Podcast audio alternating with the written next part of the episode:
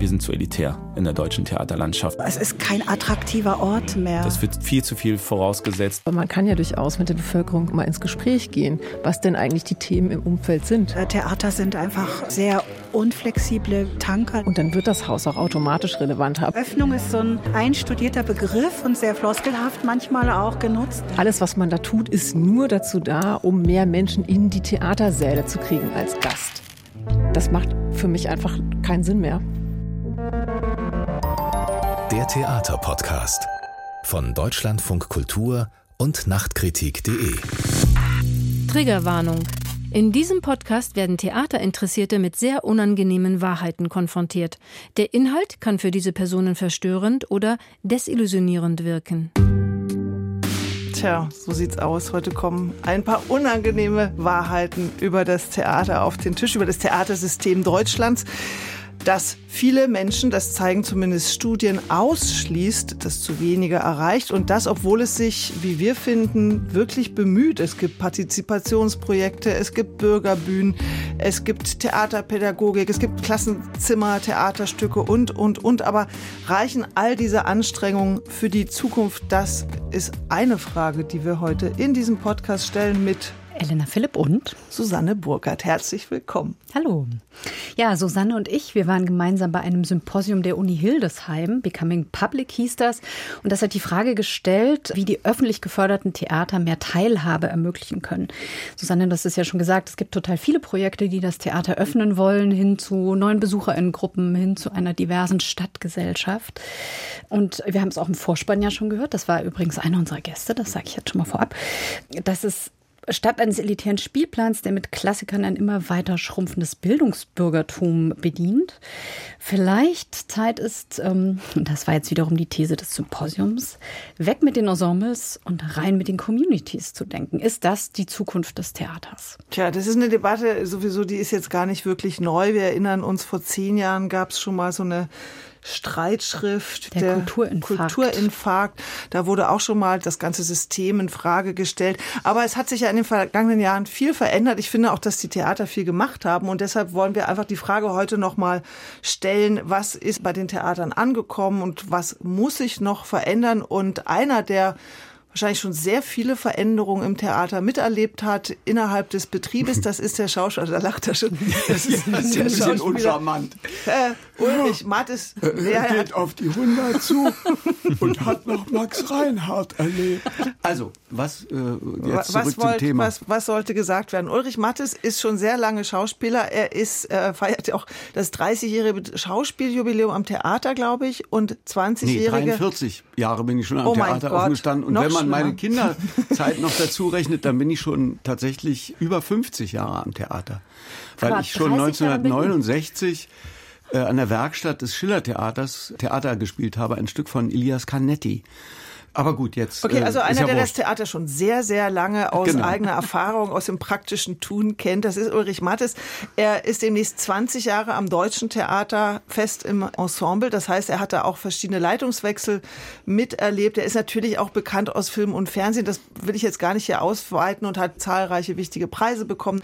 Er ist auch bis 2022 Präsident der Deutschen Filmakademie gewesen und alle, die in Berlin ins Theater gehen, ins Deutsche Theater, die haben ihn, wenn sie Glück haben, als Onkel Vanya erlebt in der Jürgen Gosch-Inszenierung. Aber natürlich auch in ganz, ganz vielen Stücken steht er da auf der Bühne als Dorfrichter Adam im zerbrochenen Krug, im Menschenfeind und, und, und Endspiel. Ich will jetzt gar nicht alles aufziehen. Also er gehört also zum Ensemble und er ist ein tragendes Mitglied des Ensembles. Kann man das so sagen vielleicht? Wenn man möchte, kann man das so sagen. Gut, also herzlich willkommen, Ulrich Mattes. Dankeschön. Danke.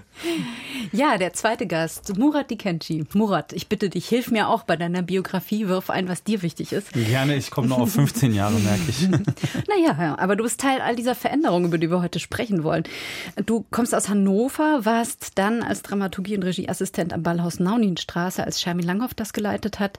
Ähm, hast dann auch am Gorki-Theater mit ihr zusammengearbeitet weiter. Du inszenierst Stücke, du bist aber auch Schauspieler und warst in Hannover Community-Dramaturg. Das heißt, du hast dein Programm mit aufgebaut. und bist jetzt in der Dramaturg. genau, das höre ich zum ersten Mal das tatsächlich. hat eine unserer O-Tongeberinnen gesagt beim Symposium. Das Ah ja ja, ich kann mir schon denken, wer das war. Leila Ercan. Leila Ercan wahrscheinlich. Und das war unsere Diversitätsagentin. Genau, Und die hat sich auch genau. nicht gerne Agentin genannt, weil sie das auch so komisch fand. Ja, es wirkt so wie Kriegst du nach Spionage. Geheimdienst. Mhm. Ja. Genau. Ähm, du bist jetzt am Gorki-Theater und leitest das Studio Jahr. Das ist auch ein Diskursort, beziehungsweise ein Ort zwischen Diskurs und Disco, wie es so schön heißt auf eurer Webseite. Das ist also eigentlich einer dieser neuen geöffneten Orte am Theater und deswegen dachten wir, wir laden euch, wir laden Sie beide ein, weil Ulrich Mattes steht fürs Ensemble- und Repertoire-Theater in seiner ganzen Biografie. Murat, du stehst für das Dazwischen im Endeffekt. Und äh, aus dieser Kombination bekommen wir hoffentlich Antworten auf die Frage, wie das Theater in der Zukunft aussehen soll. Nichts leichter als das. Hier nur die ganz großen Fragen. Mehr Teilhabe am Theater. Das ist, ich habe es ja schon vorhin erwähnt, eine Debatte, die nicht neu ist. Wir erinnern uns an die Streitschrift der Spiegelautoren, der Kulturinfarkt. Jetzt, zehn Jahre später, gab es eine Umfrage, in der die Zustimmungsraten fürs Theater enorm sind. 91 Prozent der Leute sagen, Theater ist wichtig für unsere Gesellschaft. 75, ich habe aber auch irgendwo 76 gefunden, also 75, 76 Prozent finden, Theater sollte weiter mit öffentlichen Mitteln finanziert werden. Das ist auch super, muss man sagen. Aber 75 Prozent sagen auch, ich gehe da eigentlich gar nicht so oft hin. Und 10 Prozent von den jüngeren Leuten sagen, ich war noch nie in einer Theateraufführung. Also, Ulrich Mattes, haben Sie das Gefühl, nur einen Bruchteil der Gesellschaft zu erreichen mit Ihrer Arbeit? Natürlich. Was ich sehr bedauere.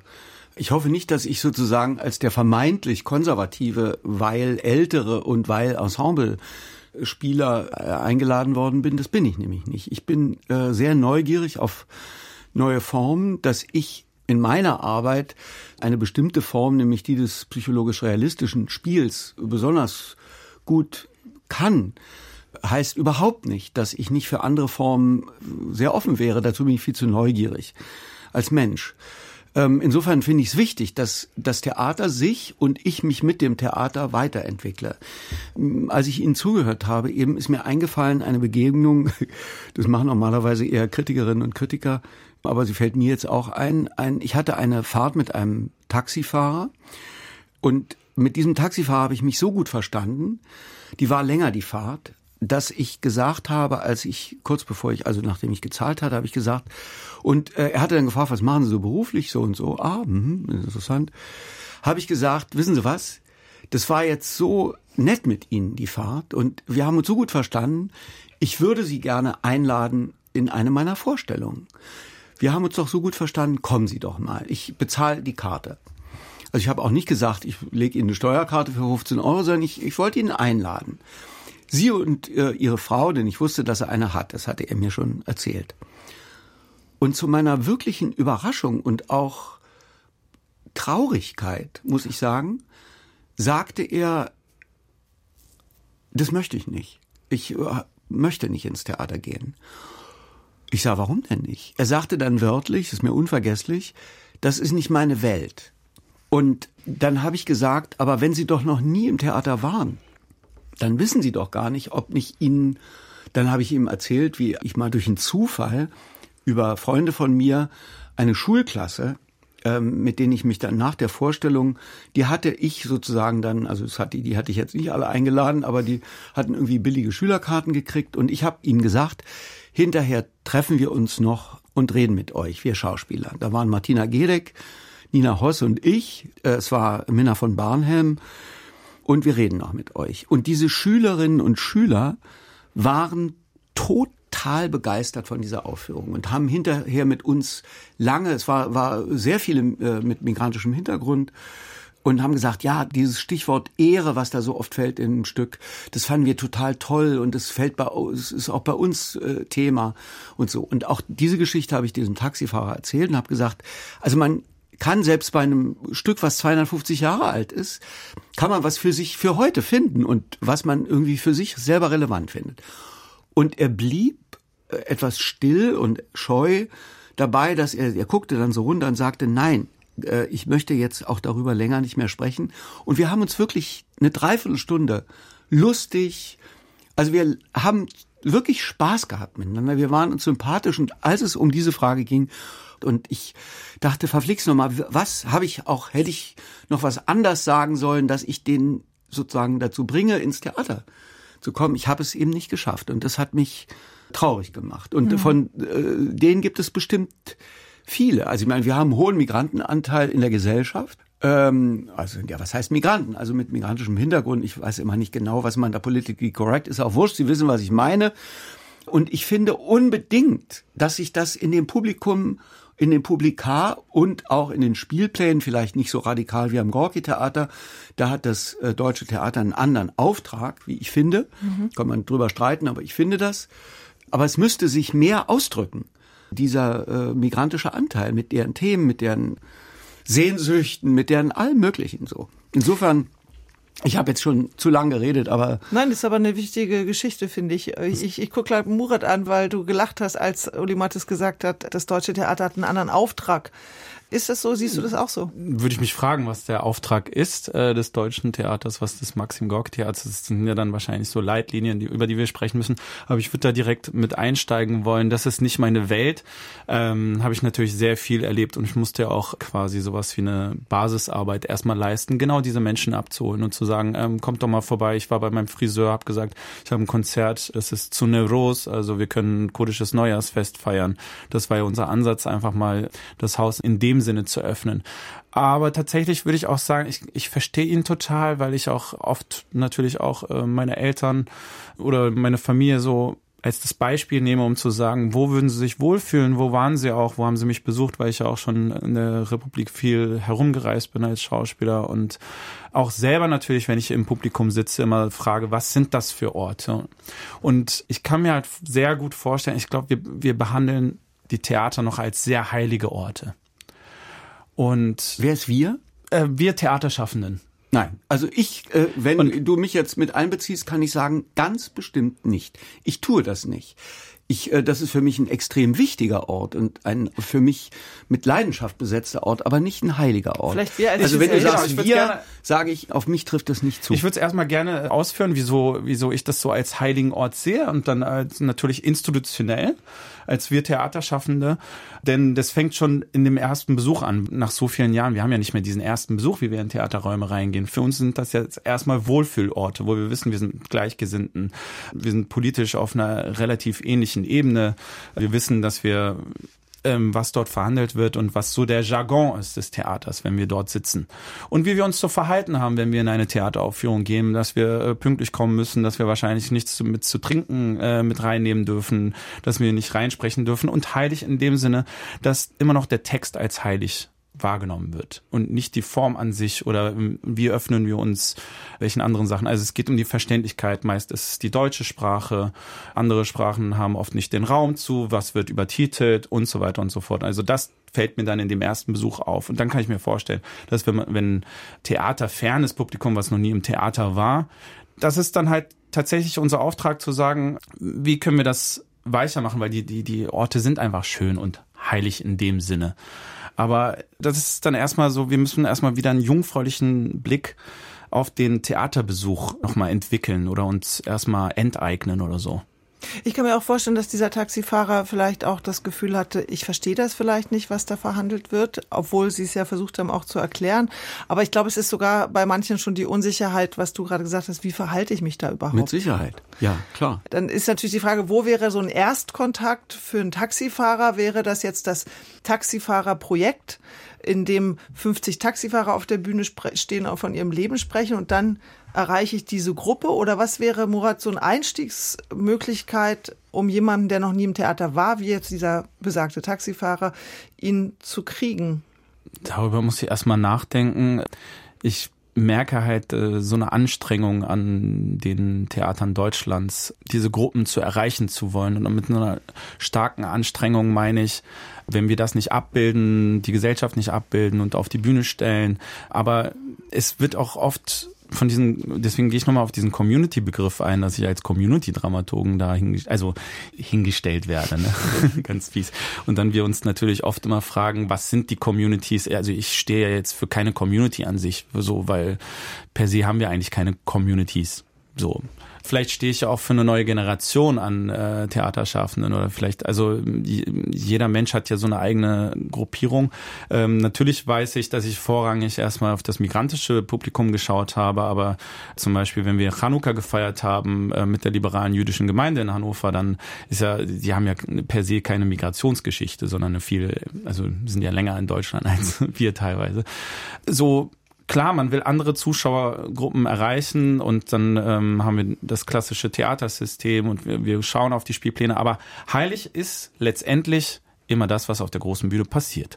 Und ich glaube, der große Gedanke dieser Anstrengung ist, wir wollen andere Zuschauergruppen erreichen, damit sich der Saal füllt. Oder ist es, dass besondere Interesse daran, wirklich abzuholen, die Spielpläne irgendwann mitgestalten zu lassen, in dem Sinne, dass auch vom Nachwuchs her, und deswegen, ich hole jetzt weit aus, aber ich gebe die Schuld nicht nur den Theatern an sich, sondern auch den Ausbildungsstellen, Schauspielschulen, Dramaturgien, bis hin zum Deutschunterricht, was wird da unterrichtet, was ist die Form, warum können wir nicht schon Schülerinnen viel früher abholen? Also ich finde das gerade interessant, weil beim Symposium bei dem wir waren, da wurde das eigentlich noch sehr, sehr viel mehr zugespitzt. Also zum einen geht es um sozusagen den Nachwuchs, dass die nachwachsende Zuschauerinnenschaft, das ist wahrscheinlich das, was du als starke Anstrengung begreifst, dass natürlich die Theater verstanden haben, der Silbersee in äh, unserem Parkett wird nicht mehr ewig da sitzen. Wir brauchen also die jüngeren Menschen. Und in dieser Studie, die wir, diese Umfrage, die wir schon zitiert haben, sagen 43 Prozent der 18- bis 29-Jährigen, dass sie das Gefühl haben, das Theaterangebot richtet sich nicht an sie. Also da wären wir bei dem Taxifahrer oder die sagen, wir fühlen uns dort fehl am Platz. Das heißt, das ist ein wirklich großer Anteil der Befragten, das war eine repräsentative Umfrage, die den Eindruck haben, sie gehören da nicht hin. Und ähm, wenn jetzt sozusagen das Theater aus seiner Sicht versucht, die als Zuschauerin zu gewinnen, dann ist das natürlich aus dem Interesse, wie du sagtest, wir wollen den Saal füllen. Und demgegenüber steht aber das, was das Symposium sagte, als eine Öffnung, nämlich wir nehmen deren Bedürfnisse auf. Wir sagen, wir holen euch rein und geben euch aber auch den Raum. Ihr sagt uns eigentlich, was wir machen sollen. Es ist nicht aber mehr so, dass wir spielen, sondern ihr bekommt unser Theater und ihr seid jetzt diejenigen, ja, mit denen wir künstlerisch aber, arbeiten. Also da muss ich sagen, da hat, da haben wir ja seit vielen, vielen Jahren, ich weiß ja nicht wie lange schon, wir haben einfach das junge DT an dem äh, SchülerInnen proben unter der Ägide von irgendwelchen ProfiregisseurInnen und dann kommen Aufführungen raus, die quasi immer ausverkauft sind mit lauter Jungvolk. Also das ist eine Maßnahme, die man ja nicht gemacht hat. Oh Gott, oh Gott, wir haben so viele äh, Leute mit weißen Haaren im Theater. Jetzt wie machen wir denn? Sondern wir wollen oder Uli Korn, als er das entschieden hat und Iris hat es ja übernommen, Iris also, Laufenberg. Ulrich Korn, kurz für alle, die es nicht wissen, der ehemalige bis vor kurzem noch Intendant des Deutschen Theaters. Genau die machen sich ja Gedanken, weil sie es gut finden, möglichst äh, unterschiedliche Publika, sie, äh, das spürt man ja auch, auch als Schauspielender oben auf der Bühne spürt man ja so ungefähr oder kriegt hinterher zu sehen beim Applaus spätestens oder wenn man dann raus vors Haus geht, äh, wie sich so ein Publikum zusammensetzt. Und das ist ja unterschiedlich. In manchen Vorstellungen ist die Mischung extrem von jung bis alt. Äh, manchmal ist es älter, es kommt ein bisschen aufs Stück an und manchmal ist es wirklich sehr jung. Also insofern kann ich, äh, also was jetzt pro domo gesprochen für mein deutsches Theater in Berlin, also äh, wir geben uns da schon Mühe, äh, junge Leute fürs Theater zu begeistern und zwar kontinuierlich, jetzt nicht so als eine kleine Alibi-Veranstaltung, sondern erklärtermaßen programmatisch und mit Schmackes und mit Einsatz vieler Beteiligter. Dann ist ja wahrscheinlich das deutsche Theater beispielhaft. Ich erinnere mich aber an Gespräch, was ich mit dir, Murat, hatte neulich mal, als du dann sagtest, ja, ich fuhr neulich mit der Bahn und da war so ein ehemaliger Intendant und der hat uns gar nicht als Theaterleute erkannt und er sagte dann so, ja, ist jetzt voll hip geworden, divers zu sein am Theater. Und ähm, ich erinnere mich auch an das Symposium, wo wir waren, Elena, wo immer wieder die ganzen jungen Theaterpädagoginnen gesagt haben, äh, wir sind hier immer so dieses, macht ihr mal das mit dem Diversen, macht ihr, holt ihr mal das ganze diverse Publikum und die Jungen und wir machen hier unser schönes Kunstprogramm. Und das habe ich sehr, sehr oft gehört, dass die dann sagten, wir sind gar nicht angesiedelt auf Intendanzebene, sondern wir haben ganz wenig Etat und wir sind meistens alleine oder eine ganz kleine Gruppe und wir sollen jetzt diese ganze Diversifizierung vorantreiben. Aber da oben interessiert es eigentlich gar keinen wirklich. Es ist dann wie so ein Aushängeschild. Du hast jetzt gerade genickt, Murat, oder? Ich glaube, das meine ich mit der Heiligkeit, dass, ja. dass die große Bühne immer die, die, die wichtigste Rolle spielt und man hat das Gefühl, ja, man muss den Saal füllen. Es geht ja natürlich um Zahlen und es geht dann auch um die Wirtschaftlichkeit, die ich ja total verstehe. Wenn man die, die politischen Zusammenhänge von den Spielplänen auch mal äh, dahinter sieht, weil viele Menschen schauen aufs Theater, sind so, oh ja, okay, aber warum haben die unsere Themen nicht genommen? Oder, und dann äh, sind auch wirtschaftliche Entscheidungen natürlich auch maßgeblich, wo wir wieder aufs Abo-Publikum zurückkommen. Das Interessante ist, wenn ich jetzt mal salopp gesagt, Publikum von unten hineinspiele, da muss man auch irgendwie wahrnehmen, dass das auch ein Prozess ist, der natürlich länger dauert. Wenn ich das jetzt zwei Jahre mache, heißt das nicht, dass neue Zuschauergruppen direkt jetzt zur Hauptzuschauergruppe werden. Und deswegen ist die Wichtigkeit, glaube ich, schon von Anfang an zu sagen, wir wollen euch, wir brauchen euch und nicht als Beiwerk, nicht als so, ja toll, dann ist ein bisschen Farbe im Publikum. Wir haben äh, No Black Heroes am Schauspiel Hannover gemacht, äh, wo es um Errungenschaften in der schwarzen Geschichte geht. Und natürlich haben wir ein ganz anderes Publikum. Und, da, und die beste Reaktion war, dass ein Lehrer auf mich zukam und meinte, unsere schwarze Schülerin hat gesagt, da läuft ein Theaterstück am Theater, da wollen wir hin. Und dann ist die ganze Klasse zusammen hingegangen. Und das sind so Reaktionen, die man dann äh, natürlich wertschätzt. Und weswegen ich dann sage, ja klar, ne, Studioarbeit, wir können jetzt junges Publikum da irgendwie im Studiojahr heranerziehen oder neue, neue Perspektiven aufzeigen. Aber das Schöne ist dann die Querverbindung natürlich mit den großen Bühnen und vor allem, wenn wir Nachwuchs auch fördern und irgendwie Räume bieten, wie mischt man sie ineinander. Das ist immer blöd, auf Fußball zu gehen, aber ähm, man lässt den Nachwuchs spielen. Also wir haben deutschen Theater, ne, junges DT oder auch, dass man mit jungen Menschen arbeitet.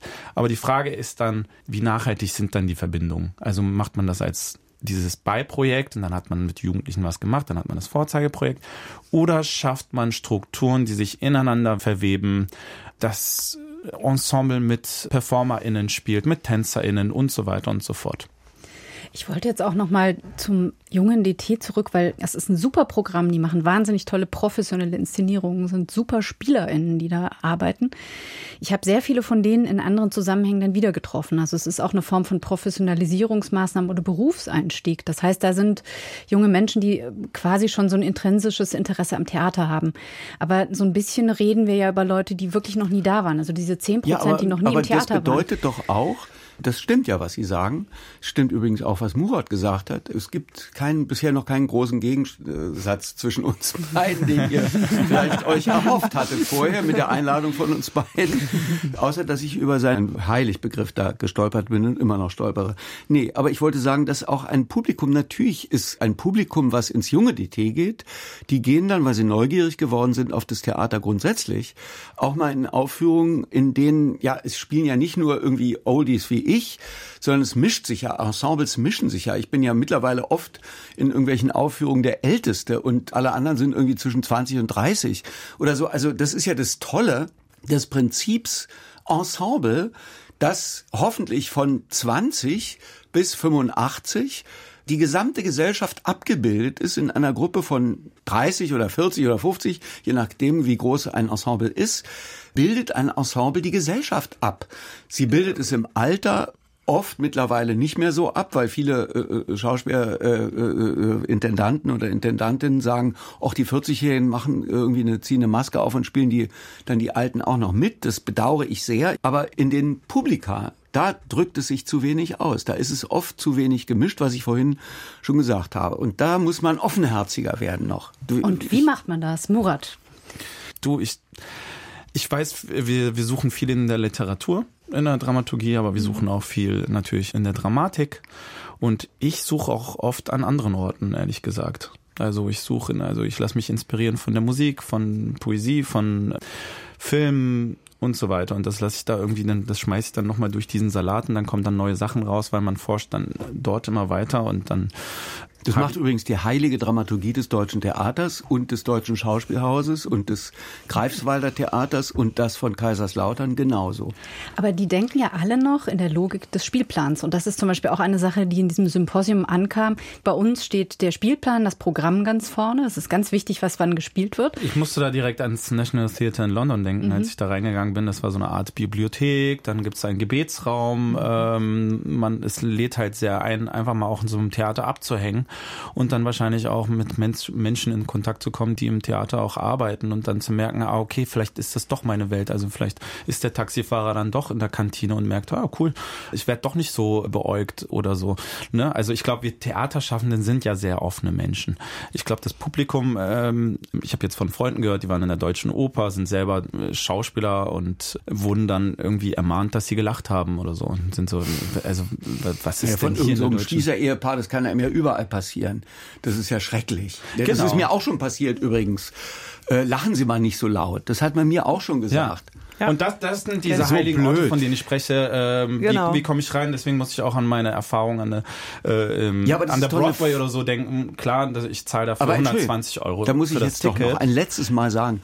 Äh, wir behaupten doch nicht, dass die Orte heilig sind, in denen nicht gelacht, nicht irgendwie kommuniziert in der Pause, also nicht während das ist einfach respektlos, wenn Leute während der Vorstellung quatschen, das hat ja nichts mit, oh, wir sind jetzt mal unheilig und so zu tun, sondern wir behaupten, dass das so, sondern es ist einfach respektlos den Schauspielern gegenüber. Das ist keine. Würde zum Beispiel sagen, vielleicht gibt es auch Verständnisprobleme. Und mein Vater, der zum ersten Mal im Theater ist, fragt, okay, wieso, wieso ist das so oder so? Und dann weiß ich, ah, okay, äh, ich kann jetzt eigentlich gar nicht reden, aber ich kann jetzt ganz leise dir das erklären. Oder es sind Menschen im Theatersaal ein Bewusstsein dafür haben, dass die vielleicht nicht deutschsprachig sind und das gerade nicht verstanden haben und, und, und. Also ich würde dir da wieder widersprechen. Hä? Ich bin, ich bin zum Beispiel auch dafür, dass man. Naja, ich habe auch schon mal gesagt, was hat er gerade gesagt zu irgendjemandem, mit dem ich im Theater war? Das meine ich jetzt nicht mit. Also meinst du das? Dass man das mal kurz mal fragt, was hat er gerade gesagt, habe ich nicht verstanden. Das ist natürlich erlaubt, na was denn sonst? Nur neulich hat eine Schulklasse tatsächlich, was eher die Ausnahme als die Regel ist, durchgequatscht quasi. Und ich war kurz davor, an die Rampe zu gehen. Das habe ich in Frankfurt mal gemacht und habe gesagt, Freunde, wir spielen für euch. Es ist weder Netflix noch YouTube. Fernsehen ist auch nichts live. Wir spielen es für euch, unter anderem für euch, die ihr die ganze Zeit quatscht. Also, wenn ihr so freundlich sein würdet zuzuhören, dann waren die still und haben mir anschließend einen rührenden, ich hätte ihn jetzt dabei haben sollen, um dich, Murat, äh, sozusagen von der Nichtheiligkeit eines solchen Ortes zu total überzeugen. Total auf deiner Seite. Ich habe sehr viel, vor sehr vielen Schulklassen gespielt. Ich habe auch sehr viel Märchen gespielt und so weiter und so fort. Jetzt würde ich fast schon polarisieren. Ich glaube, wenn Theater so spannend spannend ist, so geil ist, dann kleben die auch einen an den Lippen und genau. reden nicht. Genau, das tun sie nämlich in den meisten Fällen, die Schulklassen, die drin sind. Die sind mucksmäuschenstill und hinterher ist noch so übertrieben großer Jubel, dass ich denke, naja, die feiern sich auch selber, dass sie jetzt anderthalb Stunden irgendeinen Klassiker geguckt haben. Insofern, äh, naja. Ich will noch mal darauf zurückkommen, dass kein junges Publikum nachwächst und äh, das war großer Tenor bei dieser Veranstaltung, die wir besucht haben. Und da war zu Gast die Publikumsforscherin Vera Allmann-Ritter. Sie ist Leiterin des Instituts für kulturelle Teilhabeforschung in Berlin und sie glaubt, dass der Ansatz von vielen Einrichtungen, Publikum zu erreichen, dass der eigentlich gar nicht mehr ausreicht. Und wir hören jetzt mal, was sie da genau gesagt hat.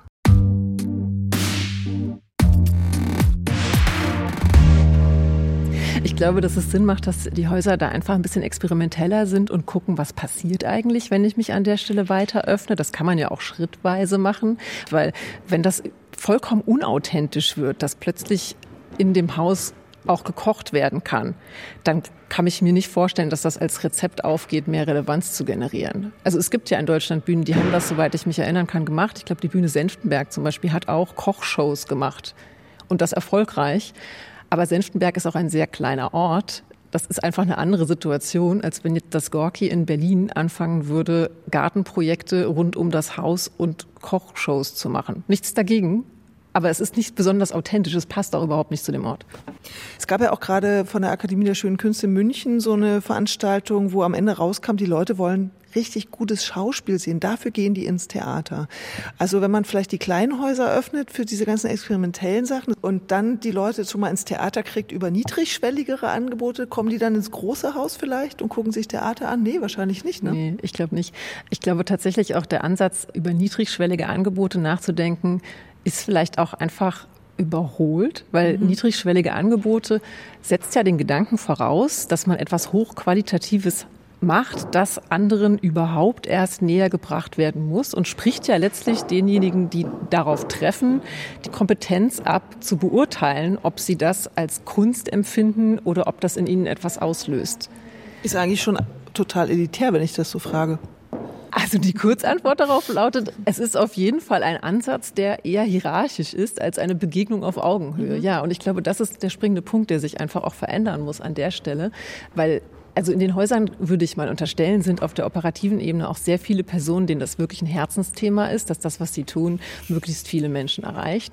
Und gleichzeitig ist in mehreren Beiträgen auch klar geworden, dass wenn die Leitung gleichzeitig aber eigentlich nur Kunst machen möchte, und das möglichst ungestört, dass das auf jeden Fall clashen wird. Es geht darum, dass man innerhalb eines Ortes, und das ist jetzt für mich erstmal egal, ob das Berlin ist oder Lüneburg, dass man sich als Kultureinrichtungen zusammenschließt, auch mit anderen Einrichtungen, wie zum Beispiel Bibliotheken oder Volkshochschulen, die ja letztlich auch möglichst viele Menschen erreichen sollen oder wollen, zu gucken, wie man als Kollektiv das schafft, sich so weit auch zu öffnen, dass man andere Zugänge ermöglicht, eben durch Teilen von Räume oder eben, dass man eben auch sagt, ich probiere jetzt mal ein ganz anderes Format.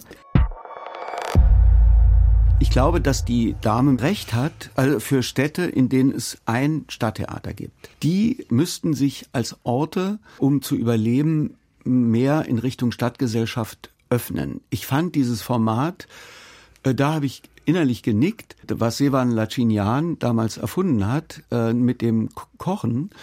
Dazu hat er sich immer irgendwelche, in Anführungsstrichen, Stargäste eingeladen, unter anderem auch mich mal. Und wir haben zusammen zwei Stunden gekocht, haben uns über Theater und über Film und über alles Mögliche unterhalten. Die Leute fanden es toll. Der hat überhaupt damals, wie ich fand, der Sevan da in ähm, Senftenberg, Senftenberg danke, äh, wirklich ein sehr stadtfreundliches und in die Stadt wirken wollendes Programm gemacht. Dafür wurde er hoch gelobt. Und ich finde eben auch, dass die Kinos, das habe ich damals als Filmakademiepräsident auch so ein bisschen versucht anzuschieben, ohne Erfolg, aber ich habe es immerhin versucht in den kleinen Städten sich sozusagen öffnen auch für was anderes, für Gespräche davor und danach. Man lädt mal einen Schauspieler oder eine Schauspielerin ein oder einen Regisseur, dann redet man hinterher, damit es nicht einfach nur dieser passive Kunstgenuss in Anführungszeichen ist und dann äh, geht man noch eine Pizza essen. Und das habe ich vorhin, wo Murat gelächelt eher als gelacht hat, in so einer Stadt wie Berlin mit dieser Unzahl von Theatern ist es gut und richtig und wichtig, dass jedes Haus ein bisschen eine andere Bedeutung und eine andere Aufgabe hat. Und da ist das Deutsche Theater aufgrund seiner Tradition und unter anderem aufgrund seiner hohen Subventionen vergleichsweise zu der des Gorki und seinem großen Ensemble geradezu verpflichtet, möglichst viele Stücke und möglichst auch ein Publikum, was sowohl die Bürger in Pankow wie in Zehlendorf erreicht, als auch hoffentlich, und es tut es auch mit einigen Vorstellungen, dass eher Hipster äh, Jungvolk in Friedrichshain und in sonst wo. Du, bei mir poppen ganz viele Sachen auf, weil jetzt so ähm, Theaterbesuch, Diversität äh, im Publikum, äh, jetzt gehe ich nochmal auf die Aussagen der, der Person davor noch zurück. Aber mir ist gerade einfach so in den Sinn gekommen, wenn ich jetzt niemanden im Theater kenne, und ins Theater gehen will. Erstmal, wo informiere ich mich? Wie informiere ich mich? Äh, sehe sehr viel Text oft, sehr nicht niederschwelligen Text. Also ich kritisiere hier nicht, ich, äh, ich versuche es nur zu beobachten. Dann gehe ich auf Tickets kaufen und die Preise fangen bei mindestens 15 Euro an bis hin zu 60 Euro oder höher. Also auch weil, weil du über Subventionierung sprachst also ich komme immer mit der Wirtschaftlichkeit, weil wenn wir über ein diverses Publikum sprechen und auf einmal kommt man dann immer so in diesen Irrgedanken, ja, wenn wir wollen uns der Stadtgesellschaft öffnen und das migrantische Publikum und das migrantische Publikum geht man meist davon aus, dass es auch aus der Arbeiterinnenschicht kommt. So, das ist in unserem Bewusstsein. Aber es gibt ja auch eine neue Elite an Menschen, die äh, jetzt an den Hochschulen war, irgendwie auch eine hohe Bildung genossen hat, die trotzdem also auch äh, gerade auch mit GastarbeiterInnen Biografien und so weiter weiter. Aber trotzdem sehen wir dass sie das Programm trotzdem nicht anspricht auf eine Art und Weise. Also sie wären ja auch bereit, äh, sie geben auch für ein Konzertticket auch 50 Euro oder 100 Euro aus. Das sind so Sachen, die in meinem Kopf aufploppen und ich dann immer frage, ja, welche Ismen machen natürlich unsere Spielpläne auf. Altersdiskriminierung findet vielleicht auch statt, sehe ich auch. Also so, wo man das immer so versucht zusammenzufügen. Aber nicht nur das, auch auf den anderen Ebenen.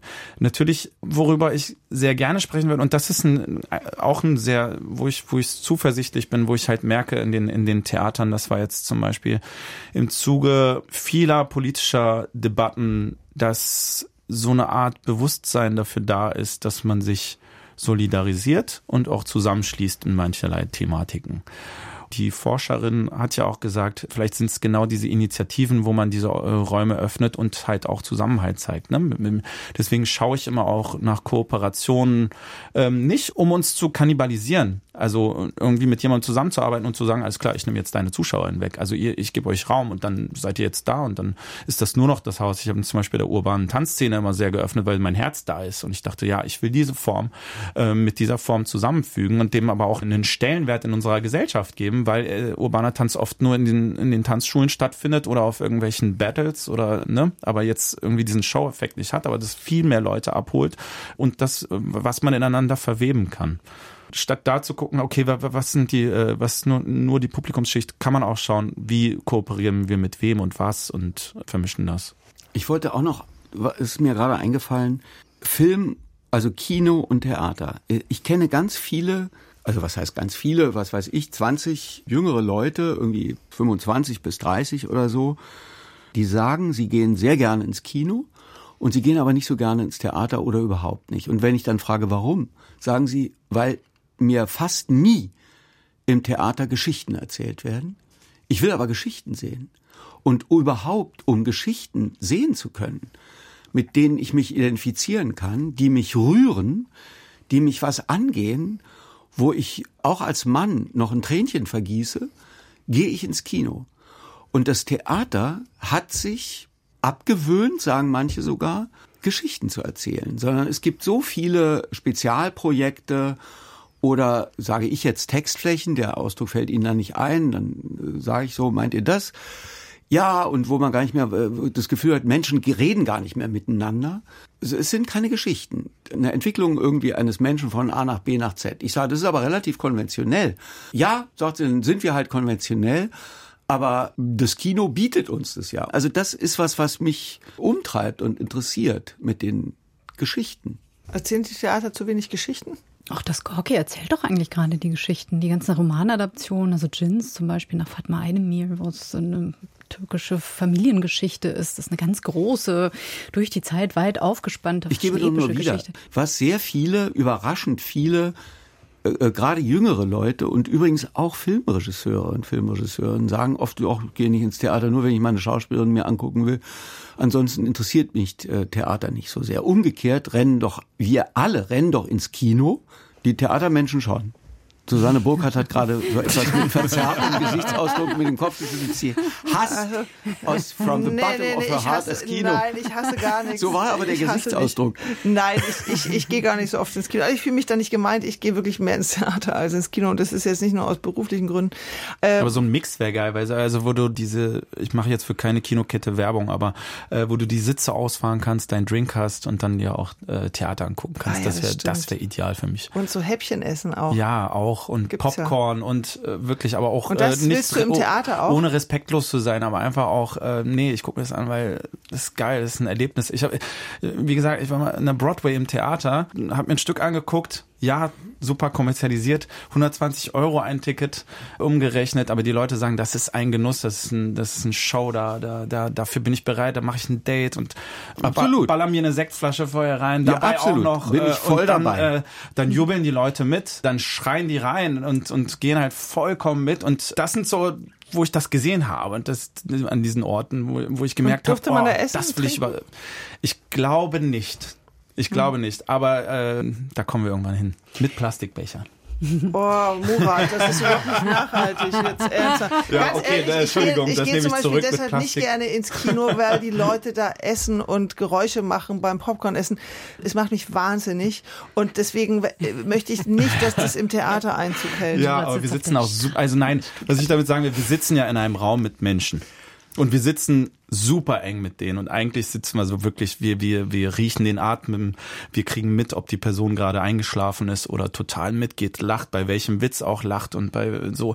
Deswegen, ich bin ja überhaupt nicht anti, ob, auch wenn ich äh, in meinen Arbeiten immer den Zuschauerraum auflöse und immersive Arbeiten mache, wo die äh, Zuschauer in einmal äh, herumlaufen müssen und diese Hierarchisierung äh, Bühne, Zuschauerraum auch immer auflöse. Das, also ich mache mir permanent und bewusst Gedanken darüber.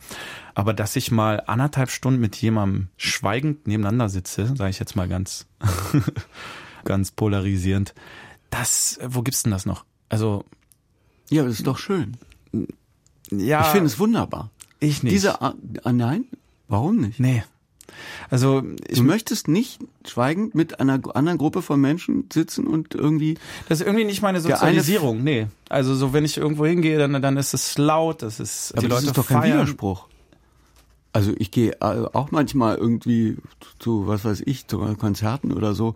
Aber das, Aber genau das meine ich. Also so, ich, ich, glaube, haben wir es da einen ist, Generationswechsel einfach. das ist tatsächlich, also ich will hier keinen Konflikt aufmachen. Ich glaube, es ist auch wirklich kein Widerspruch, weil es gibt ja auch Theaterformen, die das genau auch nochmal erfordern oder so. Aber wenn wir über Öffnung der, der Kultur und aber auch Nachwuchs nachdenken, dann müssen wir davon ausgehen, was wird gerade dazu konsumiert und wir sind einfach nicht mehr die KirchengängerInnen. So, also wo das noch alles ruhig, wir schauen auf die Bühne, jemand spricht auf uns Die Leute herab. wollen mitmachen auch ein aber, bisschen. ne? aber, aber, aber ich empfinde das wirklich, also auch, äh, ich weiß, dass man das so empfinden kann und dass das, äh, wie soll ich sagen, dass das ein, ein gängiger Terminus technicus ist, dieses, die Hier- Hierarchisierung des Zuschauerraums, die sind da oben und wir sind da unten. Ich empfinde mich, da kannst du sagen, weil ich einfach selber Theatermensch bin, sozusagen, aber über, ich empfinde mich mit denen, die da was mir vorspielen, äh, auf Augenhöhe. Ich konzentriere mich ich äh, fühle mich sozusagen nicht, äh, ich gehe, bin kein Kirchengänger. Ich finde es aber ein Ort, der überhaupt nicht heilig ist, der aber ein, zu einer Konzentration, zu einer gemeinsamen Konzentration auf etwas Drittes, nämlich auf ein Spiel zwischen denen, die äh, das da spielen und zwischen denen, die dem zuschauen. Ich empfinde das als einen äh, wunderbaren Ort einer gemeinsamen Konzentration auf ein Drittes, was bei jedem was anderes auslöst. Äh, Ich empfinde es nicht als heilig, sondern als eine Urform des gemeinsamen Geschichtenerzählens. Die einen erzählen eine Geschichte, die anderen hört zu. Und das finde ich nicht heilig, sondern eine schöne Form der Konzentration, die es in der Form eher weniger, wenn nicht selten, überhaupt noch gibt. Und deswegen suche ich die auch. Aber, immer wieder. aber wir müssen ja genau hinhören, wenn Murat sagt, er ist nicht so sozialisiert oder es ist nicht mehr so, es interessiert ihn nicht oder da geht er halt nicht hin, wenn er da so still sitzen muss und zuhören muss. Also und, und er ist ja wahrscheinlich Doch, er geht einer, ja ins Theater. Ja, aber er ist ja wahrscheinlich einer von vielen, denen es so ähnlich geht. Und selbst wenn wir jetzt sagen, wir lieben das, keine Handys, nichts essen, alles ruhig und wir konzentrieren uns auf das Spiel da oben, dann ist das jetzt unsere Vorliebe und wir müssen ja vielleicht aber wahrnehmen, dass sich da was verändert. Also wenn wir hören aus diesen Studien, die Leute haben gar nicht mehr so Lust ins Theater zu gehen, Ja, die aber, äh, bleiben lieber zu Hause, die Eben, äh, eben haben Sie doch noch gesagt, irgendwie 98 Prozent finden richtig, dass das Theater so ja, hoch aber sie gehen nicht hin. Immerhin, sie gehen aber nicht hin.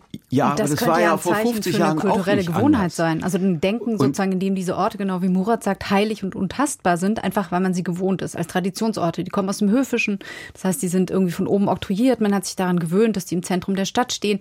Ja, also das weiß ich doch. es geht doch heute so ein bisschen um die Frage, wie kriegt man die Leute, die wie ihr Taxifahrer sagen, ich gehe da nicht hin. Der hat ja enorm Dissens aufgebaut mit Ihnen. Sie sagen, Sie haben sich wahnsinnig gut verstanden. Aber wissen Sie, und er ich, nimmt sich ich, das ich emotionale bestreite, Rüstzeug, um zu ich sagen, ich gehe da nicht bestreite, hin.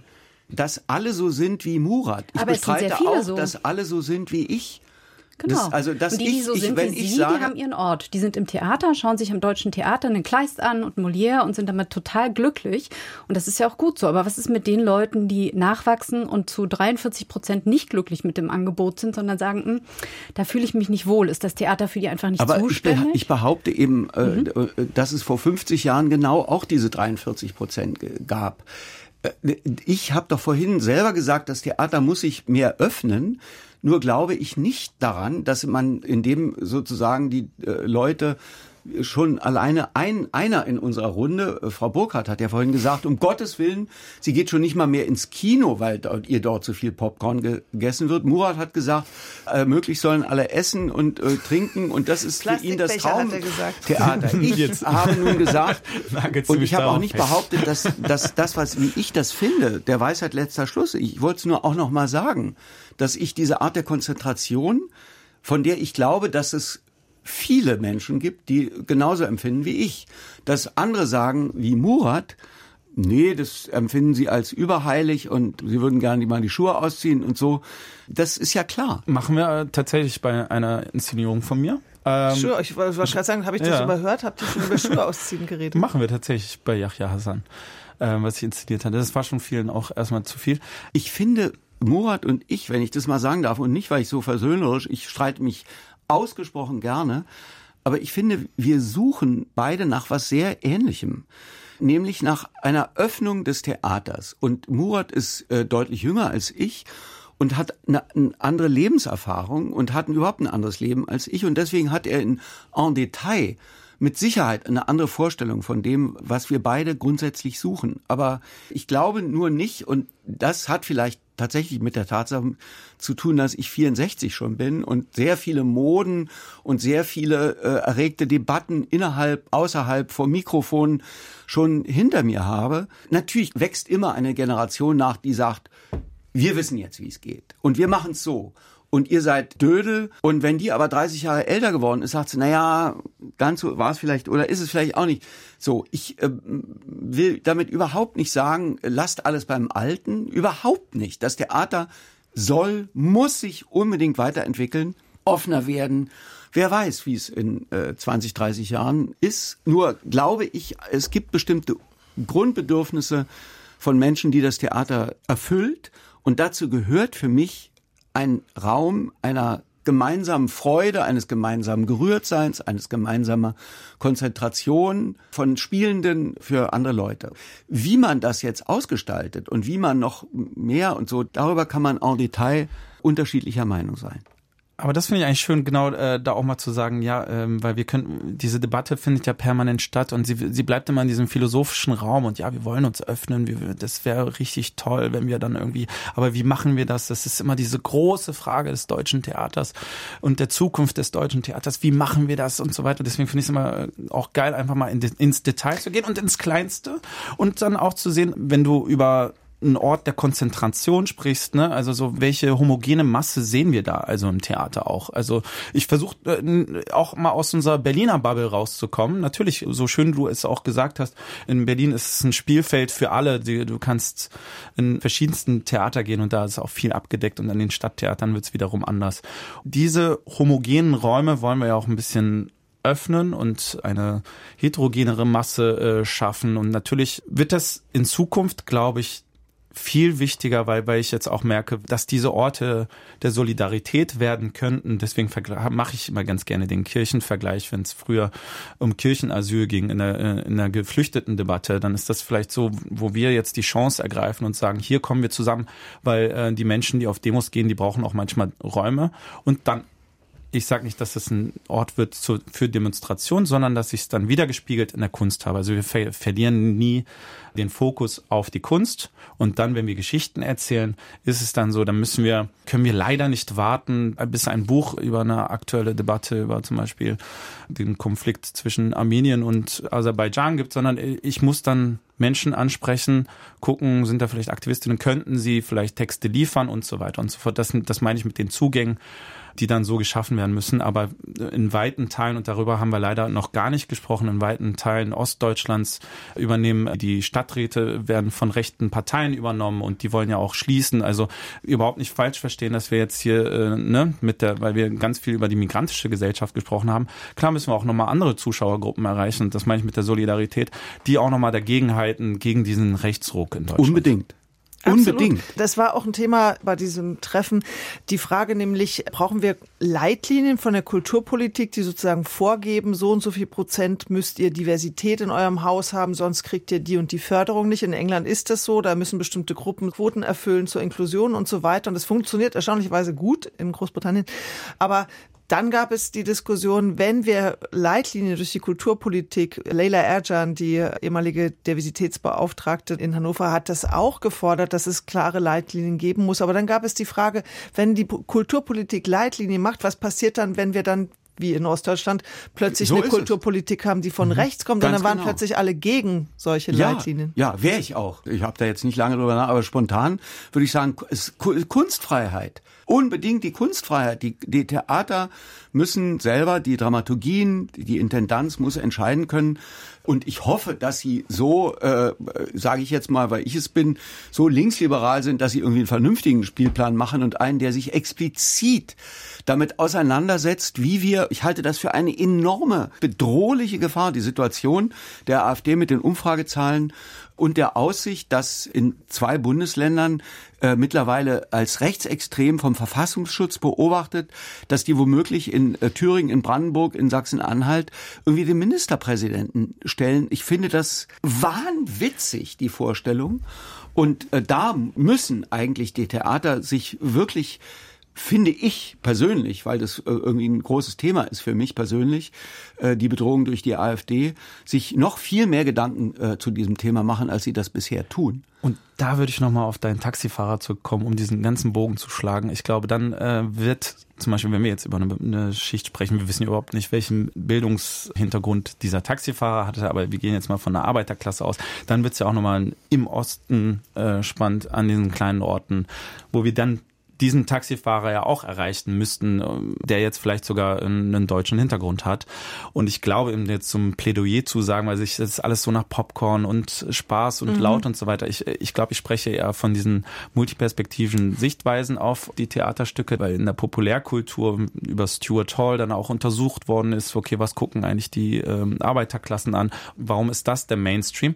Und äh, wie können wir diese Sichtweisen nochmal zurückspielen in unser Theater schaffen, sodass für jeden jeden was dabei ist. Also nicht nur für den konzentrierten Bildungsbürger, aber auch für ähm, einen Zwölfjährigen, der sehr viel auf TikTok hängt und irgendwie auch merkt, ich kann 45 Minuten hier nicht sitzen, weil das äh, strengt mich an. Ich würde gerne noch die Frage stellen zum Schluss, was euch in eurer Arbeit hoffnungsvoll sein lässt, damit wir nicht immer nur so negativ sind.